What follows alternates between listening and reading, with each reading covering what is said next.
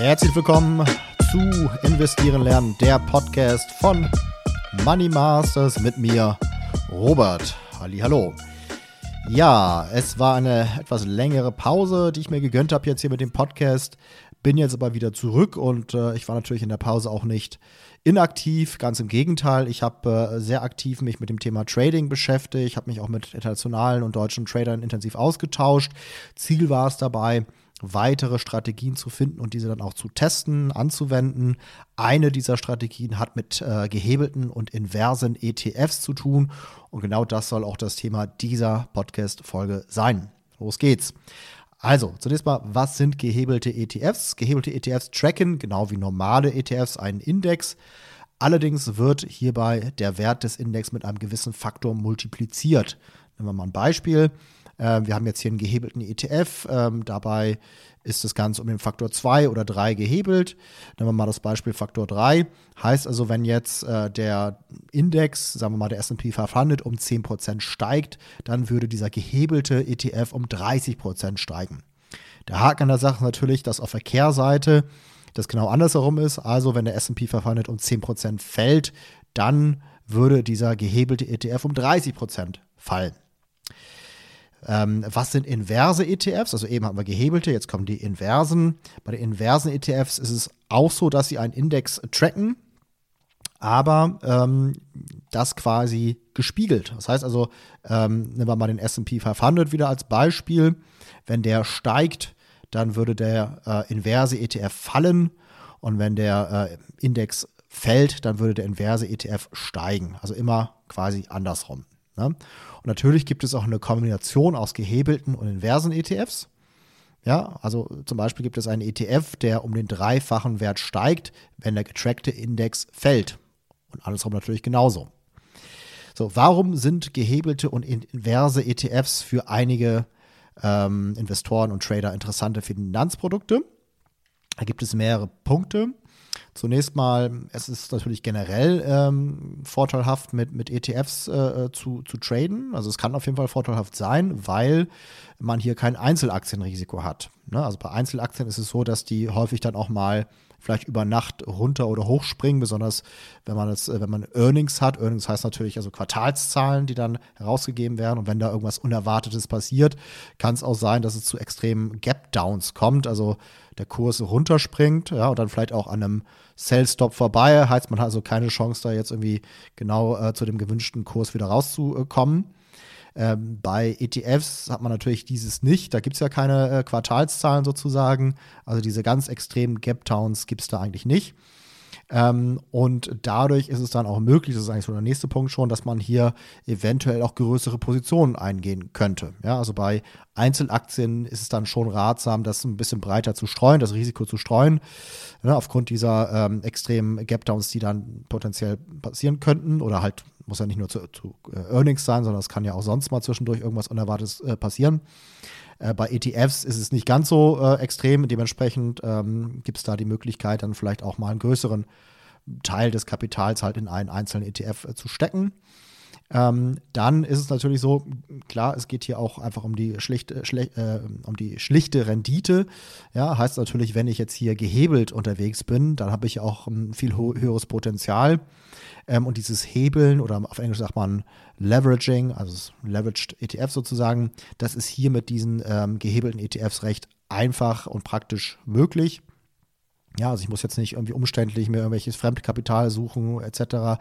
Ist auch äh, relativ kostengünstig. Also wenn man das jetzt mal vergleicht mit anderen Möglichkeiten, Margen etc., da gibt es natürlich dann auch entsprechende Kosten, die damit verbunden sind. Hier ist es nicht ganz ohne Kosten, da werden wir gleich nochmal drauf eingehen. Aber ähm, vergleichsweise ist das doch äh, kostengünstig und praktisch. Genauso auch ähm, ist es so, dass man hier mit diesen inversen ETFs sehr ähm, ja, einfach shorten kann. Also Short heißt ja, dass man auf fallende Kurse setzt. Ähm, hier habe ich aber einen inversen ETF, das heißt, der steigt. Ja, ich setze quasi darauf, dass der Index fällt, aber der ETF selbst steigt. Heißt, ich muss auch nicht großartig umdenken, sondern ich steige ganz normal unten ein, steige oben raus, so wie ich das halt natürlich immer mache. Also ähm, das ist dann sehr, sehr praktisch. Ähm, man ist auch hier ja, wenn man jetzt so einen breiten äh, Index verfolgt, also zum Beispiel in S&P 500, Nasdaq, äh, Russell 2000 etc., dann ist man hier automatisch im Einklang mit dem Markt. Denn äh, bei Einzelaktien ist es ja so, ähm, die Aktie steigt und fällt ja nicht nur aufgrund des dahinter steckenden Unternehmens, sondern es hat auch immer sehr viel mit dem Markt zu tun. Ja, ob jetzt äh, generell äh, der Markt gerade ähm, sich positiv bewegt oder nicht. Es hat auch was mit den Sektoren zu tun. Ähm, man sagt immer so, dass ja, die, die Flut hebt sozusagen alle Schiffe an. Heißt also, wenn der generelle Markt steigt, wenn auch der Sektor, in dem sich äh, diese Aktie befindet, gerade einen Rückenwind hat, dann ist es natürlich äh, positiv für die Aktie und andersrum aber genauso. Heißt also, selbst wenn es die stärkste Aktie ist, wenn gerade auf einmal ein Crash stattfindet am, äh, an der Börse, dann ähm, kann auch diese Aktie darunter leiden. Ähm, heißt, man muss immer bei Einzelaktien so ein bisschen auch ähm, mehr betrachten, nicht nur die einzelne Aktie, sondern halt auch den Markt, den Sektor etc. Muss da sehr, sehr viel Analyse betreiben. Bei solchen ETFs ist das aber nicht notwendig, weil wir den Markt quasi traden. Ähm, nur gehebelt. Das heißt, wir haben automatisch die Möglichkeit, hier eine Überperformance zu machen, sind aber auch automatisch im Einklang mit dem allgemeinen Markt. Ähm, dann ist es so, dass dadurch, dass wir ja hier den Markt traden, ähm, haben wir auch ähm, mit einem eindeutigen Long-Bias zu tun. Also Long heißt ja, man wettet auf steigende Kurse und äh, der generelle Aktienmarkt äh, hat ja langfristig gesehen einen positiven Erwartungswert, also steigt halt langfristig gesehen natürlich mit Schwankungen. Ähm, aber es gibt da halt immer wieder längere Trendphasen mit relativ gleichmäßigen Trends und die lassen sich natürlich dann super mitreiten, während halt bei Aktien, Einzelaktien ähm, es dann natürlich auch mal stärkere Trends gibt, aber die dann irgendwann auch häufig meistens wieder vorbei sind mit wenigen Einzel- oder wenigen Ausnahmen. Ja, also eine, eine Amazon ist natürlich dann schon sehr, sehr lange äh, äh in einem positiven Trend. Ähm, aber ne, das äh, weiß man jetzt natürlich erst im Nachhinein. Ähm, hier haben wir es bei, bei S&P 500, Nasdaq und so weiter mit ähm, einer sehr großen Datenbasis zu, zu tun. Wir können halt wirklich lange zurückschauen und haben dementsprechend auch eine sehr zuverlässige Erwartung für die Zukunft. Zuverlässiger zumindest, als es bei einer Einzelaktie der Fall war. So, und das sind halt alles Punkte, die auch dazu führen, dass man ja, wenn man es äh, versteht, dann doch ähm, am Ende des Tages relativ simple Strategien mit einem klaren Fokus entwickeln kann, diese dann mit wenig Zeitaufwand ähm, umsetzen kann. Das, das Backtesting ist auch relativ einfach. Ja, also man kann ja hier Strategien mit wenigen ETFs äh, zusammenbauen, diese dann ähm, sich, sich äh, für die Vergangenheit halt anschauen, wie wäre das gelaufen die letzten 10, 20 Jahre oder so. Ähm, und ähm, hat dann auch einen relativ klaren Erwartungswert aus genau den Gründen, die ich eben auch schon genannt hatte. So, das klingt alle sehr, sehr positiv, aber vielleicht ähm, sollte man dann doch ein paar Dinge dazu noch wissen und bedenken. Ähm, zum Beispiel ist es so, gehebelt ETFs, die funktionieren ein bisschen anders als normale ETFs. Die werden einmal am Tag angepasst. Rebalancing ist der Begriff dafür. Ähm, heißt also, innerhalb eines Tages ist die Wertentwicklung dann schon relativ äh, ähm, ja, wirklich äh, garantierbar. Also wenn ich jetzt äh, Faktor 3 gehebelt habe, dann ist es auch wirklich innerhalb dieses einen Tages so, dass äh, quasi die dreifache Wertentwicklung stattfindet. Aber solange man halt dann, oder sobald man über Nacht hält, äh, weicht es dann doch äh, durch dieses Rebalancing ab. Und ähm, je länger der Zeitraum ist, desto größer ist dann auch der sogenannte Tracking Error. Ja, also man spricht bei ETFs immer von Tracking Error, wenn man meint, dass halt der ETF vom Index abweicht. Ähm, bei einem ETF, der zum Beispiel den ganz normalen SP 500 trackt, gibt es auch einen kleinen Tracking Error, aber der ist halt immer recht klein und gleicht sich dann auch über lange Zeit so ein bisschen aus. Ähm, hier ist es dann doch so, dass es dann stark davon abweichen kann, besonders über längere Phasen.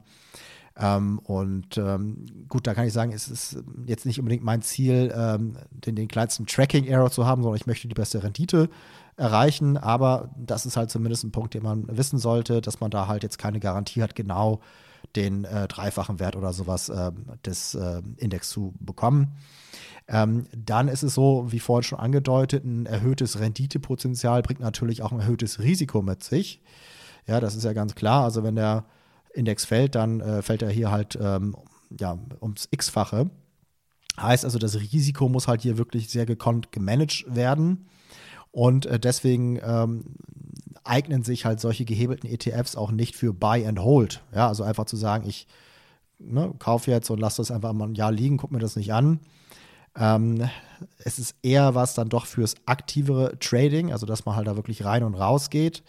Denn, ne, stellen wir uns mal vor, zum Beispiel hier beim Corona-Crash, äh, wenn dann der SP 500 ähm, um 30 Prozent fällt, ja, und hier dann um das Dreifache fällt, dann ist es, selbst wenn man sich sagt, okay, irgendwann wird es dann wieder steigen, ähm, glaube ich schon für den meisten, äh, für die meisten ist es dann emotional einfach schwierig, ähm, ja, das, das auszuhalten und die werden dann wahrscheinlich dann schon im falschen Moment aussteigen. Also deswegen ähm, diese extremen Schwankungen, diese extreme Volatilität, die man hier hat, ähm, das ist halt das Risiko, was äh, das Ganze dann mit sich bringt. Ähm, ja, gehebelte ETFs verursachen für die Fondsgesellschaft, die dahinter steckt, auch höhere Kosten. Ne? Also dieses Hebeln sozusagen, das ist aufwendiger, das ist auch kostenintensiver. Welche, äh, und diese Kosten werden dann halt in einer höheren Gesamtkostenquote, Quote, also TIA auf Englisch, Total Expense Ratio, an die Investoren weitergegeben. Ähm, kann so grob Pi mal Daumen von äh, vielleicht einem, einer drei, dreimal höheren äh, TIA ausgehen. Ähm, aber ähm, wie gesagt, diese Kosten sind ähm, doch niedriger als die meisten anderen Formen des Hebelns, also Margin zum Beispiel. Äh, dementsprechend ähm, doch vielleicht eine sinnvolle Geschichte, wenn man hebeln möchte. Ähm, und vor allem halt diese Kosten, die hier verursacht werden, die werden ja dann durch eine sehr starke Überperformance, äh, die man potenziell erreichen kann, ausgeglichen oder mehr als ausgeglichen. Ähm, ja, nächster Punkt, gehebelte ETFs können animalische Emotionen, also Gier, Angst in uns hervorrufen und äh, diese äh, führen dann zu irrationalem Verhalten. Ja, also da jetzt nicht zu sagen, oh, jetzt, äh, wenn ich da jetzt alles reinstecke, ich bin, äh, nächste Woche bin ich Milliardär. Also äh, schon ein bisschen, äh, ne, nicht einfach das Gehirn ausschalten, sondern erstmal mit Vorsicht das Ganze genießen, sich daran tasten, ausprobieren, langsam mit, mit kleinem Kapital ähm, um da halt erstmal ein Gefühl für zu entwickeln. Äh, Worst-Case-Szenario, ähm, stellen wir uns mal vor, innerhalb eines Tages fällt zum Beispiel SP 500 ähm, um minus 33,33 Prozent. Das Dreifache hieße dann ja, dass so ein gehebelter ETF ähm, um 100 Prozent fällt. Ist das realistisch? Kann das vorkommen? Also wenn wir jetzt mal an den Oktober 1987 zurückdenken, da ist der Dow Jones äh, bereits an einem Tag um 22 Prozent gefallen sodass ein, ein solches Szenario nicht ganz unvorstellbar ist. Allerdings muss man auch dazu sagen, ähm, dass der Handel seitdem halt auch ähm, automatisch ausgesetzt wird, wenn die großen Indizes zu schnell fallen. Ja, da hat man schon von gelernt. Ähm, und äh, ja, generell ähm, sollte man natürlich so ein bisschen sein, sein Risiko managen, mit Stop-Loss-Orders arbeiten, das ist klar. Ähm, und sich äh, auch so ein bisschen mit dem Thema Money Management, Risikomanagement auseinandersetzen. Ja, also das ist sehr, sehr wichtig hier. So, was halte ich jetzt von diesen äh, gehebelten und inversen ETFs? Ähm, ja, ich habe selber eine Strategie entwickelt, die eine Kombination aus Long und Short darstellt. Das heißt also sowohl bei steigenden wie bei fallenden äh, Kursen funktioniert. Heißt, sie funktioniert im Grunde immer, kann man sagen. Ja, selbst wenn man jetzt sagt, okay, es gibt mal Phasen, wo der Markt seitwärts geht, äh, der wird ja nie genau wie so ein Strich sich seitwärts bewegen, sondern es gibt dann halt schon mal Phasen, wo halt in die eine und die andere Richtung trendet und diese Phasen kann man halt dann äh, ausnutzen. Ähm, ich habe zu dieser Strategie auch einen langjährigen Backtest erstellt. Ähm, habe ähm, jetzt zum Beispiel jetzt über die letzten zehn Jahre angeschaut. Man kann auch, ähm, na, dadurch, dass die ETFs jetzt nicht äh, so lange existieren, habe ich mir das jetzt über zehn Jahre anschauen können, ähm, kann aber natürlich dann diese Indizes, die darunter äh, liegen, die getrackt werden, durchaus sehr viel länger zurück betrachten, um dann halt schon Gefühl dafür zu bekommen, ob es halt ähm, ja auch in der Vergangenheit immer funktioniert hätte. Aber bei diesen letzten zehn Jahren war es so, dass man hier eine durchschnittliche Jahresrendite von, jetzt halt euch fest, von circa 70 Prozent erwirtschaftet hätte, also 70 Prozent äh, in einem Jahr im Durchschnitt. Ähm, muss man natürlich auch dazu sagen, dass da auch äh, besonders zwei Jahre sehr, sehr stark waren. Das waren die letzten zwei Jahre, seit 2019, 2020. Ich glaube, 2021 wäre auch nicht schlecht gewesen, aber das ist ja noch nicht rum. Deswegen habe ich das halt äh, quasi bis äh, 2020 äh, ausgewertet. Und wenn ich jetzt diese zwei stärksten Jahre rausnehme, dann wäre man halt immer noch bei einem Durchschnitts, äh, bei einer Durchschnittsrendite von 50 Prozent pro Jahr äh, rausgekommen. Das schlechteste Jahr lag bei plus 20 Prozent, das beste Jahr bei plus 200 Prozent. Ähm, und das halt, wie gesagt, durch diese Kombination aus Short und Long, ja, dass man halt wirklich ähm, das Optimum da rausholt. Ähm, und ich habe diese Strategie auch mit äh, professionellen Tradern aus den USA durchdiskutiert, die mir auch gesagt haben, dass die Strategie auch in Zukunft voraussichtlich funktionieren wird, weil man ja, man könnte jetzt nicht sagen, okay, der, der Markt wird sich in den nächsten zehn Jahren auf jeden Fall so oder so entwickeln, aber dadurch, dass ich halt sowohl Long wie auch die Short-Seite abdecke, ähm, wird sie auch weiter funktionieren. Wichtig ist dabei aber, eine klare Strategie mit klaren Einstiegs- und Ausstiegsregeln zu haben sich mit dem Thema Money Management und dem Thema Risikomanagement auszukennen. Ähm, wie gesagt, man sollte hierbei auch zunächst mit kleineren Summen anfangen, über mehrere Monate Erfahrung, Vertrauen aufbauen. Ähm, natürlich äh, gibt es halt dann ähm, manchmal auch kleine äh, Minusergebnisse, aber langfristig, ne, man macht halt kleine Verluste, um halt dann mit den großen Gewinnen unterm Strich äh, eine positive Rendite zu erwirtschaften. Nur wenn man jetzt anfängt, sozusagen, ohne eine Erfahrung, ohne ein Vertrauen aufgebaut zu haben, ohne eine emotionale Stärke, und äh, ne, dann kommt halt genau das äh, Pech dazu, dass man äh, gleich beim, beim allerersten Trade sozusagen Minus hat, dann ist man irgendwie natürlich äh, vielleicht erstmal verunsichert etc. und äh, kommt gar nicht dazu, dass man zu den Plus-Ergebnissen kommt. Ähm, deswegen, man muss da erstmal wirklich sich rantasten und ähm, ja, wie gesagt, auch das Backtesten ist, glaube ich, wichtig, dass man sieht, okay, wie entwickelt sich halt sowas, so eine Strategie, äh, wie setzt sich diese Rendite zusammen. Ähm, das, das sind alles Punkte, die ich hier auf jeden Fall empfehlen würde. Ja, überleg dir vielleicht einfach mal, ob diese Strategie auch für dich spannend sein könnte. Äh, wie würde sich eine durchschnittliche Jahresrendite von zum Beispiel 50 Prozent auf dein Vermögen auswirken? Ähm, es gibt ja so Zinseszinsrechner als kostenlose App fürs Handy oder auch ähm, im, im, Browser gibt es da sicherlich Dinge, die man da äh, kostenlos nutzen kann. Ähm, ich habe da immer eine App, die ich nutze, deswegen ähm, kommt mir das als allererstes in den Sinn. Ähm, schau das einfach mal an, wie würde sich das ähm, auf dein Vermögen auswirken, so eine Rendite von 50 Prozent. Ich glaube, da wirst du äh, ja sicherlich erkennen, dass das einen sehr klaren Mehrwert für dein Kapital dann mit sich bringt. Äh, wichtig ist es äh, dabei aber genau zu wissen, was man tut. Denn Fehler können hierbei verheerende Auswirkungen haben. Ja, es ist ja klar, das Ganze ist gehebelt, äh, ist natürlich mit stärkerem Risiko versehen als jetzt äh, so eine normale ähm, Buy-and-Hold-Strategie oder auch als Dual-Momentum-Investing. Ähm, in meinem Coaching-Programm, ich habe ja so ein Online-Coaching-Programm, da liegt mein Fokus klar auf Dual-Momentum-Investing als konservative Basisstrategie. Damit sollte man auf jeden Fall anfangen. Aber für alle, die halt noch mehr wollen, ähm, die vielleicht auch Spaß haben, sich mit dem Thema zu beschäftigen, gibt es äh, auch in meinem Online-Coach-Programm noch einen fortgeschrittenen Programmteil, in dem halt auch diese aktiveren Strategien vermittelt werden. Ja, also auch solche ETF-Trades zählen mit dazu.